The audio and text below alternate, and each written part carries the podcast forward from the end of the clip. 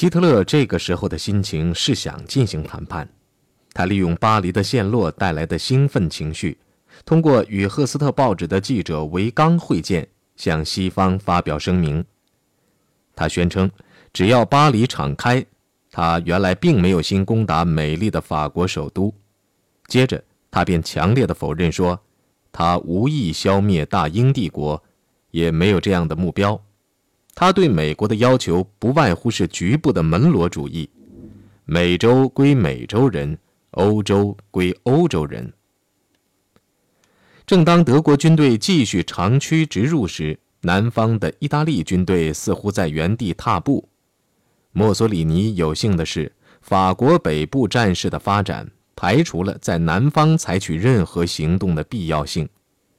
到十六号晚。德军几乎可以随意越过法军松散的防线。第二天上午快到中午的时候，希特勒正与其军事顾问们在朗谷商讨战局，忽然有消息说，法国希望停战。听到这个消息，希特勒顾不上尊严不尊严，一拍大腿，高兴地把腿一收，支起了西部。西方的纪录片将这一短镜头变成了长镜头。据说这部纪录片是由当时在加拿大陆军搞宣传工作的制片人格里埃森剪接的。他利用把胶片绕圈的办法，把希特勒的姿势变成一系列可笑的指尖旋转。希特勒的官方摄影师瓦尔特·弗朗茨将这一情景拍进了镜头。他坚持说，他只拍了八格，并把这些胶片交给了元首。秘书施洛德小姐回忆说。他欣喜若狂，人们张口结舌，凯特尔却趁机拍马：“我的元首，您是有史以来最伟大的指挥官。”法国的投降使英国受到沉重打击，即使是这样，丘吉尔仍在侃侃谈论英国的最好的时刻，使英国人的勇气得到恢复。从英国广播公司的广播中又传来另一个抗战的声音。专门对法国广播，戴高乐将军在第二广播室广播说：“法国抗战的火焰是不会熄灭的，永远不会熄灭。”他说：“法国只是在一次战斗中失利，他并没有输掉战争。”人们并没有注意到那天是六月十八号，是滑铁卢战役一百二十五周年纪念日。而那次战役的较量，最终是由伯吕查的德军决定胜负的。中午，希特勒与墨索里尼在元首室会晤，这正是希特勒1938年赢得慕尼黑会议历史性胜利的地方。这一次，意大利独裁者明显的屈服了，他的宣战在军事上是个欺骗，在政治上是个赌博。希特勒不靠他人帮助。单枪匹马出征，取得了胜利。不用说，今天该是他说了算。墨索里尼和齐亚诺两个人发现元首居然宽宏大量，寻求和平，都大吃一惊。希特勒对消灭大英帝国是否可取的问题做了许多保留。他认为，即使在今天，这对保持世界军事仍是个重要因素。接着，希特勒坚定不移地支持里宾特洛甫以宽大的条款与法国议和的建议，尽管墨索里尼一再反对。现在，希特勒是赢了大钱的赌徒，他起身离桌，不想再冒险了。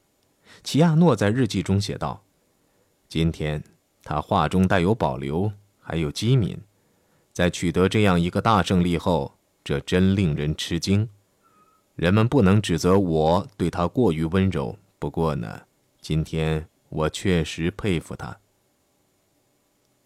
这两个独裁者还费时在明信片上签名，作为这次会晤的留念。在一张明信片上，墨索里尼以刚劲的笔触写道：“英雄造时势。”下边是希特勒秀气的题词：“时势造英雄。”墨索里尼回罗马时精神沮丧，齐亚诺当晚写道：“实际上，总理怕的是，随着和平的时刻日近，他生平无法实现的梦想也就是在战场上显神威，也渐渐消逝了。三天后，也就是夏季的第一天，希特勒乘车前往贡比涅附近的林子，也就是凯撒的代表曾在那里投降的那个林子。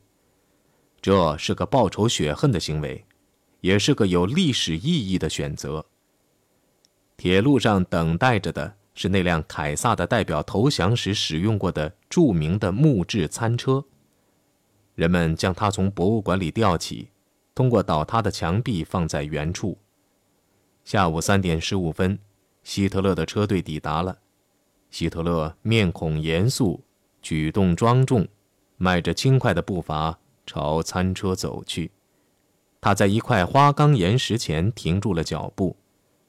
那上面写道：“一九一八年十一月十一日，日耳曼帝国被他试图奴役的自由人民摧毁，其罪恶之骄傲在此地屈服。”威廉·夏伊勒用双筒望远镜注视着希特勒的表情。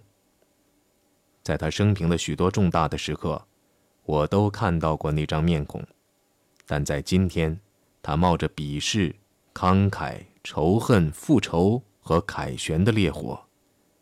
林格回忆说，当时希特勒口中念念有词，听来像是：“我们必将把能引起人们回忆起1918年那个耻辱的日子的一切东西，全部毁灭。”在那辆破旧的餐车里，早已摆好了一张长台，两边各放了五六张椅子，供双方代表团就坐。施密特站在上首，以便听到双方的谈话。希特勒在他的议员身旁就坐后，戈林、雷德尔、布劳希奇、里宾特洛甫和赫斯分别就坐。几分钟后，查理·亨斯格将军。带领法国代表团进来了。法国代表团由一名海军上将、一名空军将军、一名前大使组成，他们的脸上还挂着听到谈判将在何处举行时出现的惊愕的表情。希特勒和他的同僚们起立，一句话也没说。双方相互鞠躬之后，便各自坐下。首先由凯特尔宣读希特勒起草的停战协定的前言。凯特尔说着元首的话时，施密特想，法国人和德国人就像蜡人一样，面无表情，互相对视。凯特尔说：“德国无意用和平的条件去毁谤一个如此英勇的敌人。德国所要求的目的是要阻止敌对行动重新发生。”是要使德国得以继续进行不得不与英国人打的战争，并且为新的和平创造条件，使通过战争强加在日耳曼帝国头上的不公正情形得到纠正。从当时的情形看，希特勒似乎是在对英国而不是对法国讲话，并向英国人提出和平，如果他们高兴的话。在条文中，这一点变得越来越明显。条文甚至规定，德国放弃对英国的海上霸权进行挑战的企图。他庄严地宣布，他不会将法国海军舰只拿来供自己在战争中使用，也不使用法国的海军装备。希特勒在做这个承诺时，德国海军是不同意的，因为在挪威与法国海军的一仗中，德国海军损失惨重。他们想用法国海军装备进行弥补，希特勒直截了当地拒绝了这一建议。究其原因，是出自恐惧和希望。他恐惧的是，他如果把法国舰队抓来，英国可能会横下心来打仗，因为这意味着对英国海上霸权的挑战。他希望的是，他的绥靖能导致和平。两国同时又达成君子协定式的默契，大英帝国继续统治海洋，日耳曼帝国则移向东方，谋取生存空间。施密特读完文本之后，希特勒立刻起身，其他人跟着也起身。大家客气地行完鞠躬礼后，元首带着大部分人马离开了会场，留下来的只有凯特尔和施密特。接着，约德尔和另外几个德国将领便进来了。法国代表审阅了停战条款后，他们坚持要将这个文本交给设在波尔多的法国政府。凯特尔说：“绝对不行，你们必须立即签字。”然而，法国代表团却顽强地要求德方给法国以1918年法国给德国代表团的同等礼遇。几分钟后，亨斯格便与法军总司令魏刚将军交谈上了。我是在车厢里给你打电话。他停了停。从你知道的那个车厢里，他报告说，条件很苛刻，但并不可耻。即使如此，亨茨克觉得这些条件都是残酷无情的，比上次战争中法国强加给德国的要糟糕很多。谈判拖至黄昏，仍然没有结果。第二天上午，谈判继续进行。又拖到下午大半晌后，下午六点，凯特尔完全失去了耐心，派施密特前去找法国人，并下了最后通牒：一小时内如果不能取得协议，谈判便告破裂，法国代表团将被押回法军阵地。别无选择了。下午六点五十分，在与波尔多多次通话后，亨斯克将军终于在停战协定上签了字。仪式结束后，凯特尔叫他停留一会儿再走。等没有他人在场时，两位将军无言地对视着。施密特发现，两人眼中都有泪水。凯特尔控制着自己的感情，对亨斯克如此尊严地代表他的国家的利益表示祝贺。接着，他便伸出一只手，亨斯克握了握他。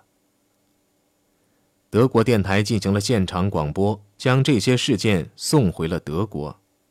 当自豪但精神不振的亨斯格一走下餐车时，那边便传来了有节奏的录音喊声：“我们打打打打打英国！”这肯定令德国人动了心。这是戈培尔玩的花样，不管什么场合，他都要放音乐。但他这次的做法却惹恼了元首，在条约中，他一直在设法给人以相反的印象。回到朗古后，希特勒便着手计划出游巴黎。他将一个雕塑家和两个最宠爱的建筑师施佩尔和杰斯勒找来充当向导。他对布列卡说：“巴黎令我着迷。”希特勒承认。他长久以来就殷切期望有朝一日能参观灯光城，这是个艺术大都市。首先让艺术家陪他游城的原因就在于此。他确信，他一定能在巴黎找到重建德国重要都市的灵感。我想实地看看那些建筑，因为在理论上我对他们熟悉。这一行人包括凯特尔、鲍曼和几名副官。他们来到村外的打谷场上时，天已黑得伸手不见五指。他们爬进飞机，由波尔驾驶。等他们抵达勒布格时，太阳已经升起来了。六月二十三号是明亮而炎热的一天。希特勒爬进车队里为首的一辆敞篷车，与通常一样坐在司机身旁，其他的人坐在他身后。当他们朝第一个停留地大剧院进发时，街上没有行人，只是偶尔有个把宪兵。这宪兵有如履行公事，朝车队潇洒的敬礼。布列卡是在巴黎度过其最美妙的年华的，看到城市如此死气沉沉，他不禁吃了一惊。当希特勒沉醉于大剧院的建筑奇迹中时，他的表情也慢慢松弛下来了。早年在维也纳。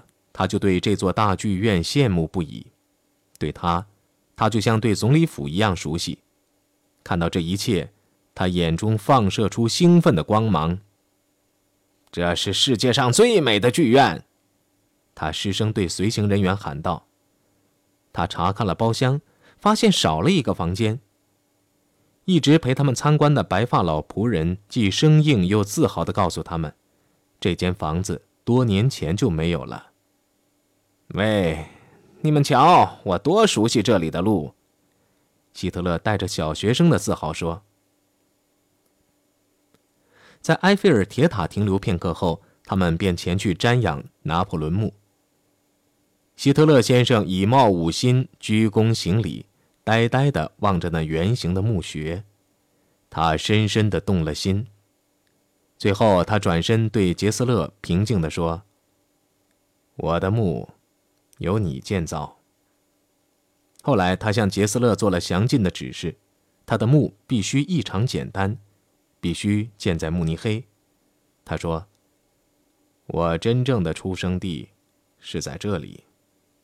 我在这里开始搞运动。我的心在这里。”说完，他便陷入了沉思。他只是鲍曼，把拿破仑的儿子的遗骨从维也纳迁到他父亲的身旁。长达三个小时的观光以参观蒙马特尔高地而告终。这是学画的人们的圣地，或许这里令他想起了自己的学生时代。沉思一阵后，他转身对杰斯勒、布列卡和施佩尔说：“你们的工作现在就开始了，城市和纪念碑的重建工作便交给了他们。”他说：“宝满，帮我搞这项工作。”你要好好的照料我的诸位画家。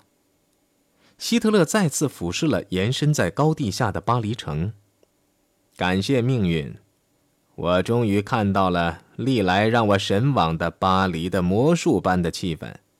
他说，他命令部队绕开巴黎，避免在他附近作战的原因也在于此。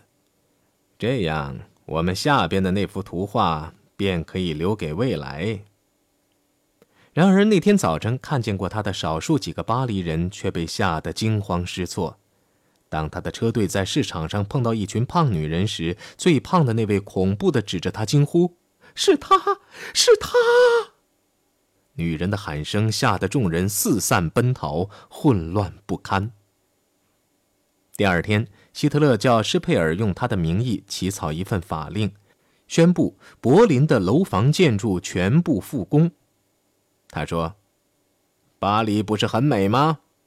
应该把柏林搞得比它更美。”希特勒也把布列卡拉到一边，滔滔不绝地谈论日前的所见所闻。我爱巴黎，从十九世纪以来，巴黎就是个艺术重地，就像你爱它一样。大战前，我对艺术也雄心勃勃。如果不是命运把我推入政界，我也会像你一样在这里求学的。停战协定将于午夜后八小时又三十五分钟生效，所以大家在用蜡烛照明的桌旁坐下来吃夜宵的时候，气氛也很热烈。天空越来越黑，远处传来了隆隆的雷声。午夜来临时，有个副官报告说敌机来了，灯火熄灭了。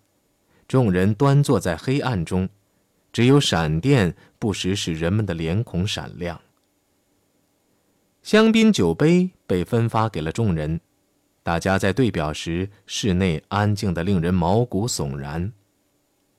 凌晨一点三十五分，号角声顿起，吓了人们一跳。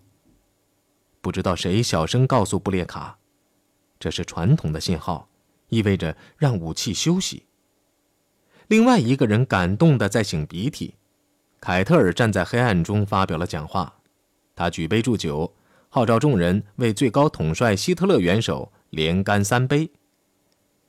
于是大家便起身碰杯，希特勒仍坐着，显得有些不自然。他不喜欢这种做作，但又只好服从陆军的传统。